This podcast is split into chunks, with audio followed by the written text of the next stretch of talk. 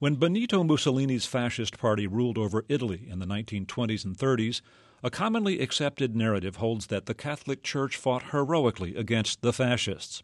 But in a new book, historian David Kertzer says the historical record and a trove of recently released archives tell a far different story.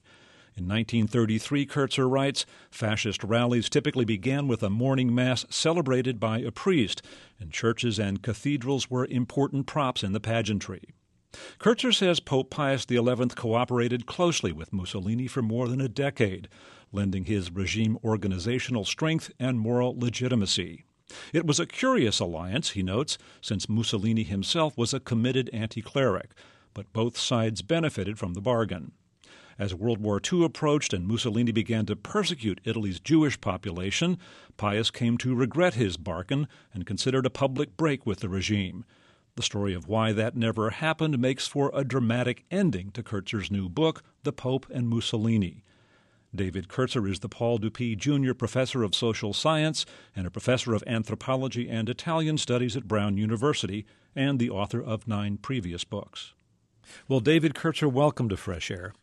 Let's start with a couple of basics here. You know, you know, a lot of us may think of Mussolini's fascism is sort of the Italian wing of Nazism, but but you know, in fact, Mussolini's ascension to power preceded Hitler's, and his fascist movement made a lot of headway long before. You know, Hitler was a significant figure in Germany. Let's just start with some basics. Tell us who Mussolini was and what the fascist movement was about, how it got got going.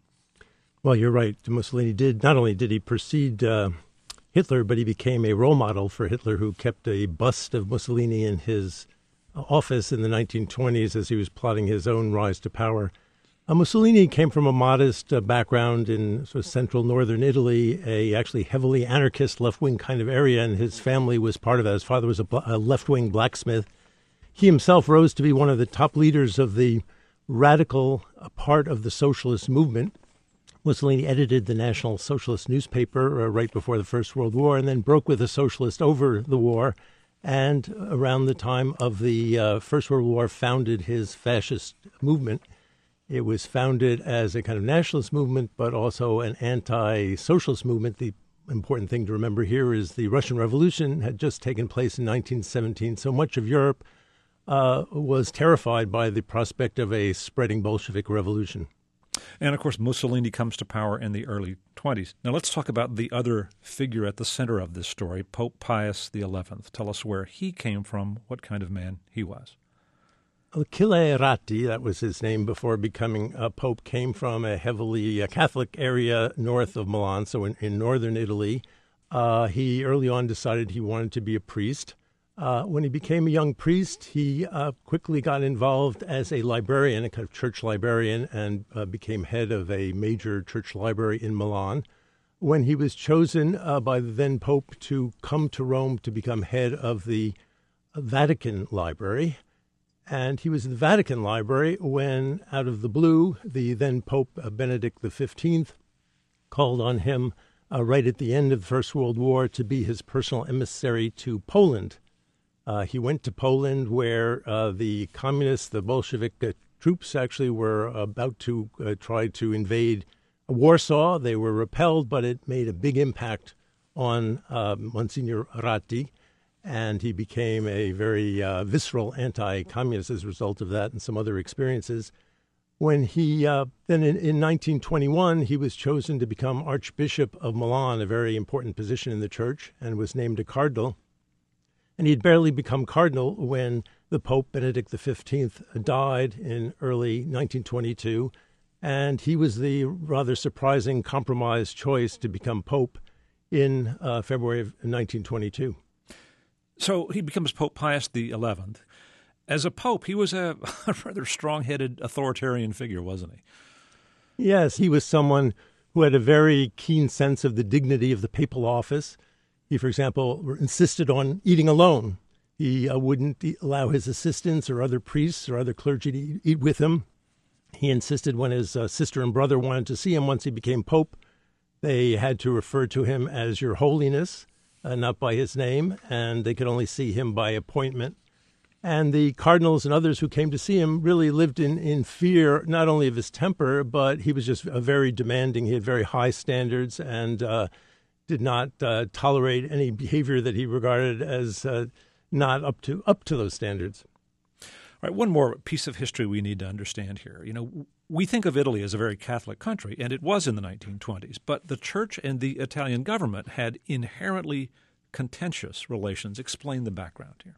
Yes, I mean, one thing people don't really often understand is Italy is a rather young country. It was only uh, formed in 1861, and Rome only became part of it in 1870. The unification of Italy only became possible by doing war with the Papal States and with the Pope.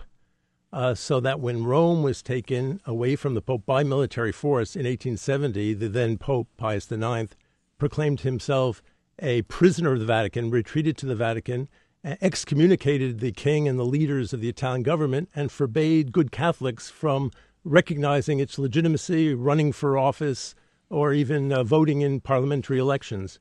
Uh, so that at the time that uh, Mussolini came to power in 1922, there had been now for about six decades this war between the church and the Italian state. Mussolini um, had strong feelings about religion and clerics, didn't he? Yes, he, you know, coming from the kind of background he did, although, as you mentioned, of course, Italy was a very Catholic country, at least from a formal point of view, 99% of the population was Catholic. But there was also a very strong anti clerical tradition in Italy. So he grew up uh, basically being very anti clerical. The um, first thing he ever wrote as a young journalist was an article called God Does Not Exist. He referred to priests as uh, parasites and black microbes. And uh, so he really couldn't have been more anti clerical type. And the initial uh, program of the Fascist Party, when it was first begun uh, in 1919, uh, called for a uh, expropriation of much church property and certainly uh, not doing away with one of the fundamental principles of modern Italy, namely the separation of church and state. So, one of the fascinating things of this story, I think, is how, in a very brief period of time, Mussolini came to realize the importance of enlisting the Pope's support. So, when Mussolini is elected to parliament in 1921, he gives a speech, and this violent anti cleric shocked so many people by embracing the idea of a Christian nation. Why would Mussolini see that as in his and the fascists' interests?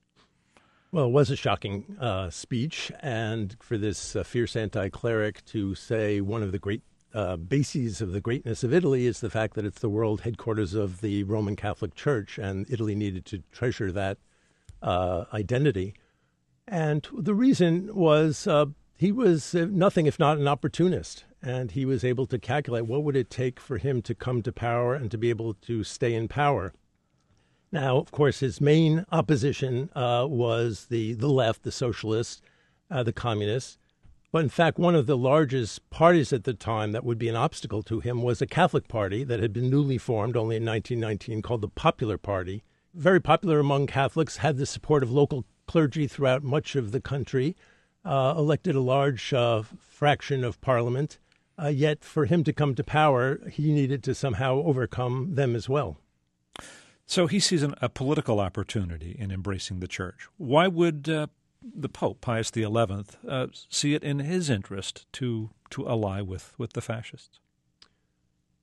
Well, as uh, we were discussing earlier, the uh, the popes had seen the Italian government as enemies. Basically, they had rejected the notion of separation of church and state. They had lost their privileged position in society, and they had always called always called that system illegitimate. They saw uh, Pius XI began to see at least the possibility that Mussolini might be the person sent by God, the man of providence, as he would later refer to him as who would reverse all that, who would end the separation of church and state, restore many of the prerogatives of the uh, church.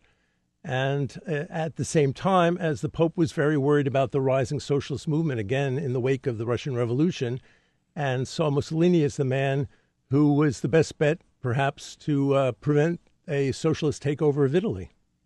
And neither man had any particular affection for liberal democracy either. That's right. Of course, Mussolini, uh, for him, the parliamentary system was part of what was holding Italy back. Um, and for the Pope, the uh, the popes had uh, never been fond of parliamentary democracy. uh, for a variety of reasons. One was if they were going to make a deal with the uh, government, uh, they felt, and this was something the Pope had expressed, the how were they to be sure that the next parliament wouldn't just reverse whatever the previous parliament had voted in? Uh, whereas with a strong man like uh, Mussolini, things would be different. A real deal could be made. And, and, the church believed in, you know, an authoritarian view, I suppose, of, of personal conduct too. I mean, they had very clear moral scriptures and liked the idea of them being rigidly enforced. Yes, and you know later on, the Pope, in fact, would uh, say, you know, the uh, true one true totalitarian organization is not the uh, fascist state or the fascist um, party; it's the Roman Catholic Church. And you have to realize the big break that would come with the Second Vatican Council around 1960. Uh, but back in the 1920s, uh, 1930s, the Church still held, and the Pope still held, to a quite medieval uh, vision that believed there should not be freedom of speech, freedom of association, freedom of conscience, freedom of religion. These were all bad things. So Mussolini becomes the dictator, and the Catholic Church generally supports him. And then in 1929, they reach a historic agreement. Tell us what that was about. Yes, so uh, beginning actually shortly after this uh, crisis, 1924 1925, the uh, Pope agrees to enter into secret negotiations with Mussolini about coming up with a agreement that would put an end to this decades long dispute between the Italian government and the Catholic Church. Uh, it's carried out by a, an envoy of the uh, Pope and a representative of Mussolini. And this leads to the agreement, which is referred to as the Lateran Accords, because it was announced at the uh, St. John of Lateran uh, Church on February 11th, 1929, which puts an end to the disagreement between the church and the Italian state, and which provides a variety of benefits to the Catholic Church and basically ends the separation of church and state in Italy. As Mussolini became more entrenched in power, how did his behavior and self image change? Well, this is now the story of the 1930s after the agreement with the church. And uh, Mussolini is getting uh, to lose contact with reality. He's surrounded by sycophants of various types. He's created this incredible cult of the Duce, so they're big uh, slogans all over sides of homes and, and, barns and whatnot. Mussolini is always right. Mussolini ha sempre ragione. Mussolini is always right.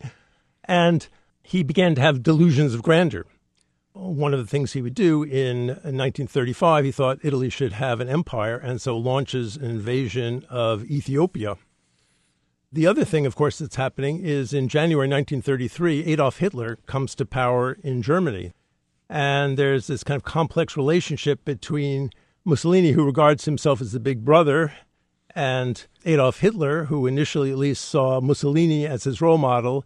Uh, and over the next years, of course, this relationship would, would tighten, but eventually, of course, it would uh, change direction, and Mussolini would come to be uh, the uh, secondary figure in what turned out to be a disastrous relationship for, for Italy and for the world. Mussolini at one point wanted to ban the handshake. Yes, so Mussolini thought the Italians needed to be hardened, and he uh, launched an anti, what he called an anti-bourgeois campaign. Uh, and among other things he uh, banned, was, or tried to ban anyway, was people shouldn't shake hands. They should give the fasci- the Roman salute, you know, raising their, their arm and their hand uh, up in the air. This, like some of the other things he tried to do along these lines, was difficult for many Italians to get used to. Right, but probably suggests a certain disconnect and disconnect with reality in a way. Yes, he, he had the, the head of the fascist party in this time, a man named Achille Starace, was kind of his circus master who kept coming up with these ideas of uh, rituals, of mass rituals, and other kinds of rites that he thought would uh, make uh, the Italians ever more devoted to their duce, which uh, was is the kind of Latinate term of leader that the Italians used to refer to Mussolini. In fact, Mussolini required uh, being referred to as duce, D-U-C-E, it's spelled, and it had to be written in capitals in the newspapers by the 1930s. Couldn't just be written in the normal way. So, so you have uh, Mussolini, you know, uh, uh, this megalomaniacal figure, and he wants mass demonstrations. He wants mass organizations that adore him. And then you have this big institution, the Catholic Church. And it seems that there are many, many occasions at which priests would be involved at fascist public demonstrations, and fascist officials would be involved in church affairs. So he kind of had the imprimatur of the church. And you're right that Pope Pius XI at times was troubled by this idea of of, of the Duce presenting himself as a god. But it, but in the main, uh, the church supported him. Yes, the church continued to support him. I, one of the, uh, I think, the dramas that I tried to tell in my book that we can now uh, know really for the first time because it's only recently that the Vatican archives for this period opened up, uh, is the that Pius XI had increasing doubts about Mussolini, especially be, both his megalomania and his increasing embrace of Hitler, whom this Pope Pius XI despised. And uh, but despite those worries, at least until the last months of his life, uh, he was reluctant uh, to lose the benefits that came from the alliance that the church had with the with Mussolini and the fascist regime. Yeah, I, I want to f- focus on Germany and the, the Pope's change of heart in, in a bit. Um, but when when Mussolini decided that Italy needed an empire, and so he launched this invasion of Ethiopia, and the world was treated these to these horrible displays of Italian planes bombing Ethiopian villages, dropping um, you know chemical weapons. Mm-hmm. Uh, there was quite an outcry. Um, how did the church respond to this? Well, this actually was a, one of the crucial periods of uh, church support for the fascist regime because when Mussolini uh, invaded the Ethiopia, which was in early October 1935, the League of Nations proclaimed a boycott. Actually, Ethiopia was a member nation of the League of Nations. They proclaimed a boycott of Italy, and uh, so Mussolini felt internationally isolated and needed not only internal church support, but also something I was able to discover through these uh, newly available uh, documents in Rome, was able to use the Vatican to help him abroad to, for example, prevent the United States from joining in the boycott, which was uh, extremely important to him. So, so the Pope had his had had uh, Catholic cardinals around the world, including in the United States, essentially lobbying in support of of Italy and and its its policies. Yes, I mean I, am uh, you know I teach at Brown University here in, in Providence, Rhode Island, and, uh, I think the Italian American community here was uh, typical. It was very pro-fascist, pro-Mussolini. They were proud of Mussolini, who seemed to put Italy on the map. And uh, Mussolini organized in December of 1935 a what they called the Day of the Wedding Ring, where all good loyal fascists were to give up their gold wedding rings, which were presumably to be melted down to help uh, offset the effects of the international boycott and help support the war. In uh, Providence, Rhode Island, hundreds and hundreds of Italian Americans gave up their wedding rings to the consul of the fascist uh, Italian government uh, who uh, represented uh, Rome here in Providence. But sim- similar things happened elsewhere. In Italy itself, priests uh, bishops, cardinals had their gold pectoral crosses melted down for the fascist cause, the cause of the Ethiopian War. So this was was very important to Mussolini and to the pursuit of the war. You know, it's interesting that that these two men, Mussolini and Pope Pius the Eleventh, uh, had this kind of uh, alliance and contention that lasted for what, close to eighteen years, I guess. They were they met exactly once, right? Yes, uh, since becoming pope, the uh, although here were two men, they they uh, lived a mile or so from each other in in Rome, and they had intensive relationships. But the relationship, other than the one time they met, which was in 1932, uh, uh, was all conducted through intermediaries, and particularly this one envoy that the uh, Pope had, this Jesuit envoy, but also a official ambassador to the Italian state, the papal nuncio. So why didn't they meet more? Well, there were various reasons. One, it, they would have met more often if it was up to the Pope. There were other times when the when there were various crises when the Pope uh, made it known to Mussolini he would welcome uh, discussing things with him, including, for example, the Ethiopian War, if if that would help. But Mussolini was not eager to uh, meet with the Pope. Of course, the Pope would would not never consider going to meet Mussolini at Mussolini's office. So it be a matter of Mussolini having to come to the Vatican, and for Mussolini to come to the Vatican and its its grandeur, all the uh, the ritual and pomp that uh, surrounds the Pope was something that made Mussolini very uncomfortable, even if he weren't basically an anti-cleric, which is another part of this. So uh, Mussolini would never agree to uh, meet one on one with the Pope again. in the 1930s, of course, Hitler comes to power in Germany, and the Pope is very troubled about uh, the German government's repression of the church and its activities. And, and he wants Mussolini to meet with Hitler and do something about it. They do have an encounter, and it's kind of a fascinating occasion. Tell us about it.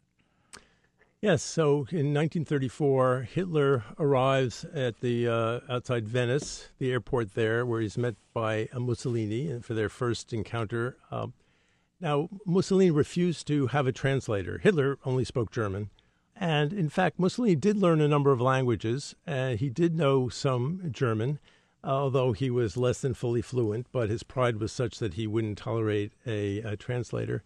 And what he later, as he later recounted in some of his correspondence, Mussolini found uh, Hitler as almost uh, crazed that he would go on and keep speaking like a phonograph, rather that he couldn't turn off especially when the question of uh, religion came up.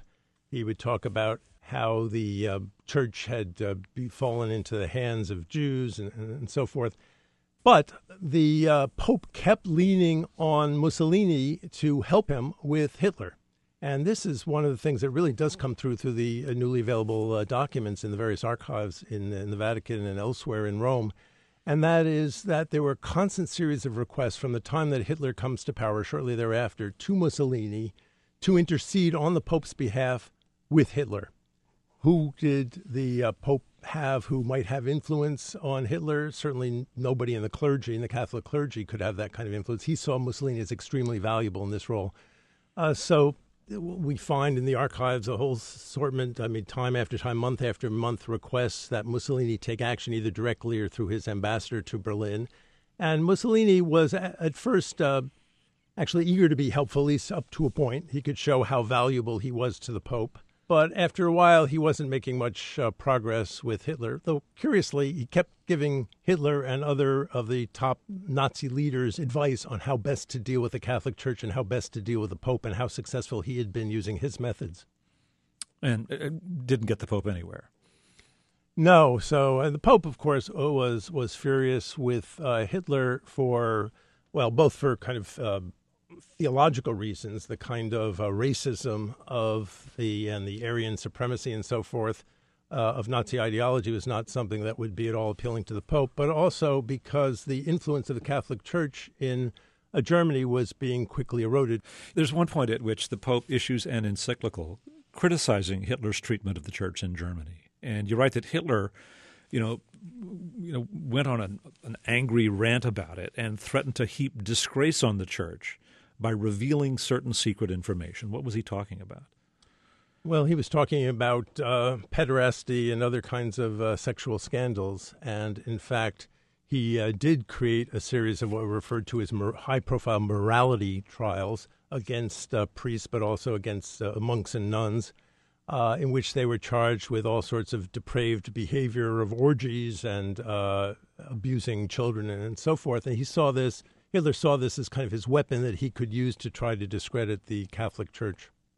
You know, as as the anti-Semitism of Hitler's regime revealed itself with Kristallnacht and and you know other outrages, um, the question emerged of what, what what would the Italian fascist party do toward its Jewish population?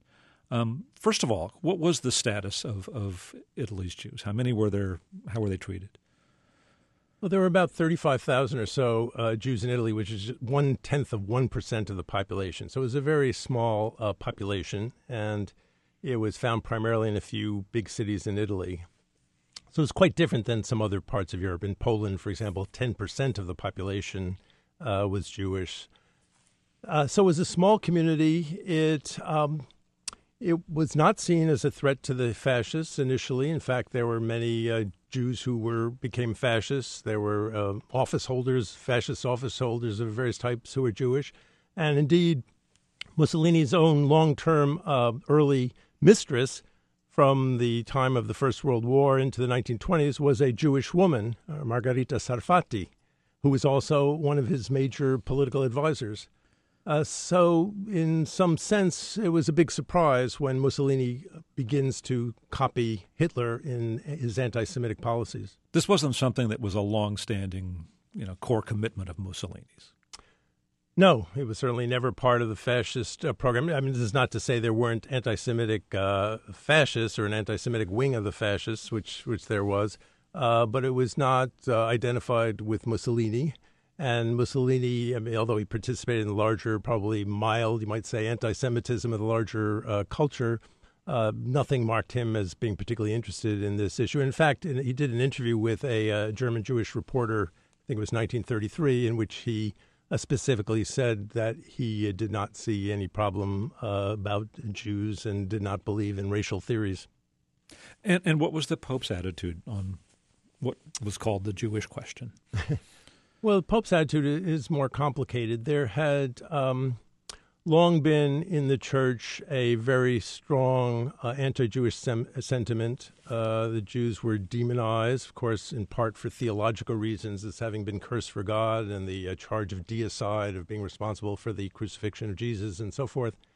Uh, but this, by the uh, late 19th century, had come to be part of a larger anti Semitic uh, stream in the church, which saw the Jews as part of what was wrong with European society, as secretly plotting against Christians, uh, and uh, many church publications published this kind of uh, material. The uh, the Pope, interestingly, had a good relationship when he was in Milan with the local rabbi, for example. And one thing we do know from the documents that are now available is he himself did not see Jews in Italy as any particular problem, even if he may have had ideas about international uh, Jews and Jews in Poland, Jews in other parts of Europe as uh, being identified with communism and so forth, one of the charges being made in the uh, church at the time. Um, so the uh, the Pope was part of a uh, anti-Semitic ambience, you might say, but it was not a major issue for him, and he did make a distinction uh, that the Italian Jews uh, were not a, a, threat of any kind. Well, in the late 30s, as the, the alliance between Italy and Germany grew tighter and Mussolini made a military pact with Hitler, um, Mussolini eventually moved to uh, prepare laws persecuting Italian Jews. And Pope Pius XI, you know, had a change of heart about his long-standing alliance with with Mussolini to kind of take us through his transformation? Well, in, in May of 1938, Hitler made a triumphal visit to Italy, including Rome.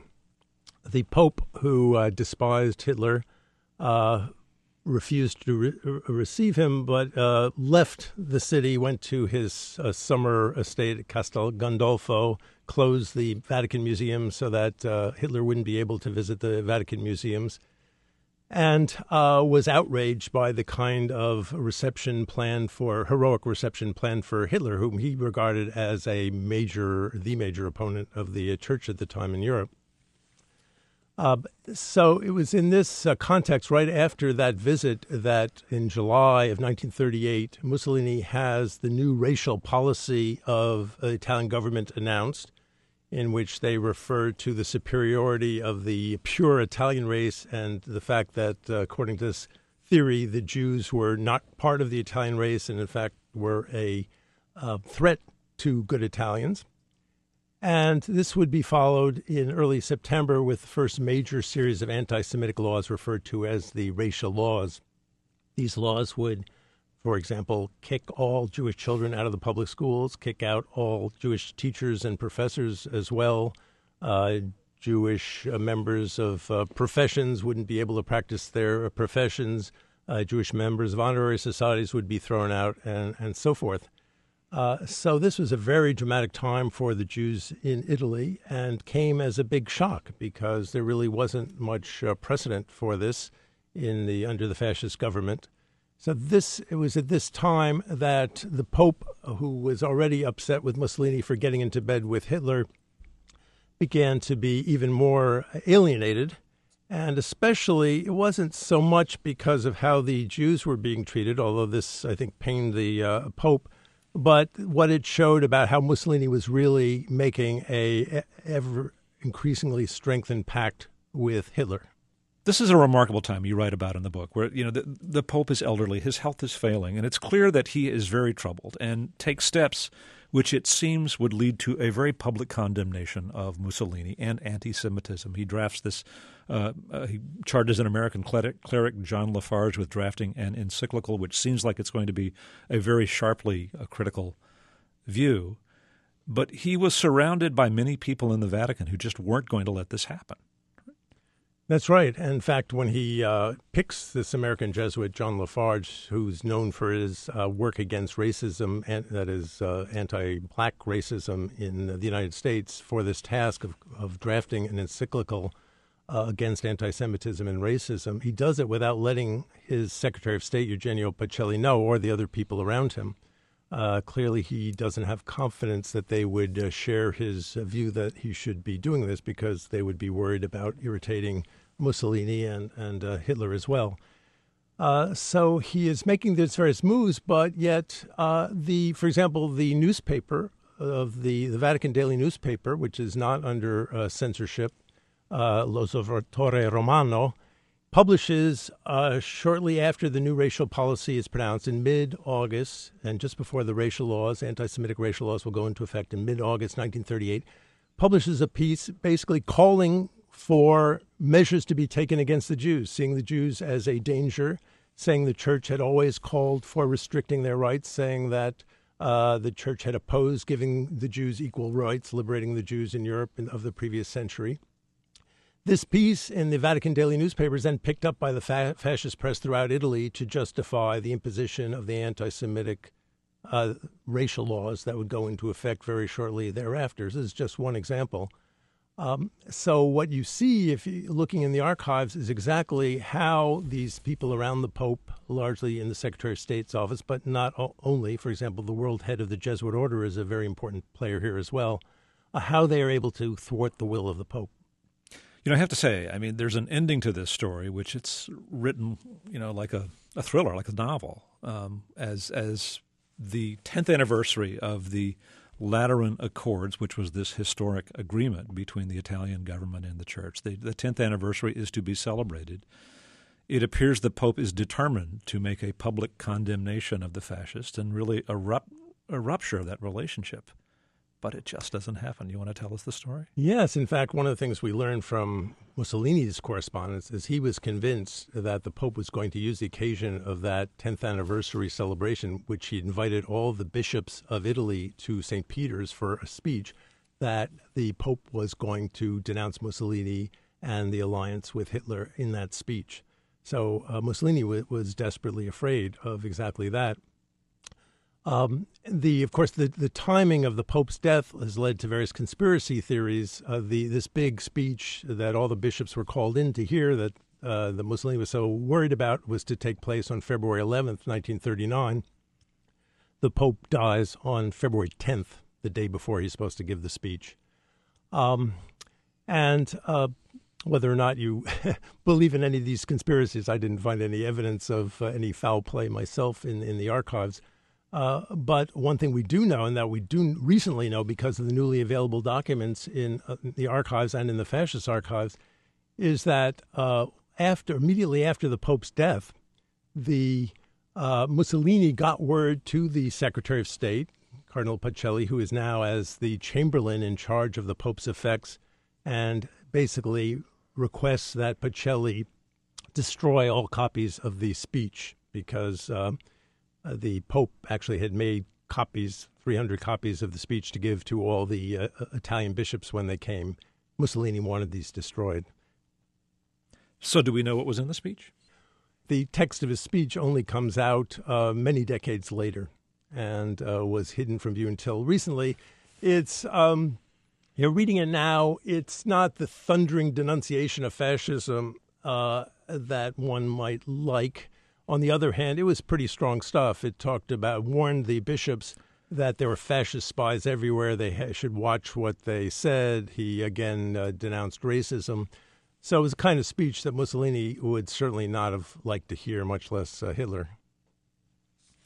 Um, we, we should say what happened, what became of the Jewish population of Italy, which was subject to these racial laws, which, you know, initially had dealt with uh, you know, banning them from certain occupations, banning kids from public schools, but did not, you know, mean that there were Italian concentration camps. What became of the the Italian Jewish community as the war proceeded? Well, actually, there were Italian concentration camps, although no, there were not extermination camps. Um, but uh, you're right. The, the, racial laws had never envisioned the, the mass murder of the uh, Jews uh, of Italy. Uh, but it, in 1943, Mussolini is overthrown, and the um, um, Hitler sends German troops to flood through the Italian peninsula, take over all of central and northern Italy, take control of Rome. The Allies are now trying to battle their way up from Sicily, from the uh, south of the, the boot up north, but it will take a couple of years until they uh, till the end of the war, till they make their way uh, all way all the way up there. So the uh, Jews now are subject to uh, the Nazi policies of extermination the Nazis enlist their fascist Italian collaborators to help locate the Jews and to deport them, largely to Auschwitz. Uh, there had been, in addition to about 35,000 Italian Jews, by this time there were about 10,000 Jews from Germany and other parts of uh, Nazi occupied Europe who had escaped to Italy. Of these, something like 8,000 would be sent to, would, would never make it out of Auschwitz, basically, other concentration camps would be murdered. Uh, the majority, however, uh, do survive the war. You write in the author's note that the common narrative is that the Roman Catholic Church fought heroically against uh, Italian fascism, you know, and that, that the uh, Catholic action, these these clubs or these groups that were supported by the church, had been on the forefront of finding finding fascism. And your book tells a very, very different story, and it strikes me how much of uh, you know, how much of this was actually publicly known at the time, or at least written about, if you know, in some in some Italian papers and in some foreign newspapers. How, how did this narrative of the church fighting fascism prevail if so many of these events seem to be observed at the time? Well, I think this is a fascinating question, and it's part of a larger question, namely Italy remaking its fascist past. So it's not just the Catholic Church. If you think of uh, Italy right after the war, uh, they had been fascists for 20 years. They had been allies of Hitler. Italian forces had fought alongside of Nazi forces in the Eastern Front in the Soviet Union and in Africa, elsewhere, the Balkans. Uh, Italy needed to remake its history. And it was rather shameless in remaking its history into an anti fascist history. Uh, the politically the most important actor at the time was the Christian Democratic Party that would emerge from the war as the major political force in Italian politics, would rule Italy for decades. For them, it was absolutely essential that the church be seen as part of anti-fascism, not as part of the uh, uh, co- collaboration with fascism. And so, uh, but at the same time, it was more generally given that great majority of uh, Italians were part of fascism in one way or another. It was in everybody's interest to come up with a new narrative and not to look too uh, skeptically at these new stories, even though people who lived through them knew how off base they actually were. Well, David Kertzer, it's been interesting. Thanks so much for speaking with us. My pleasure. David Kertzer is a professor of social science, anthropology, and Italian studies at Brown University. His book is The Pope and Mussolini The Secret History of Pius XI and the Rise of Fascism in Europe.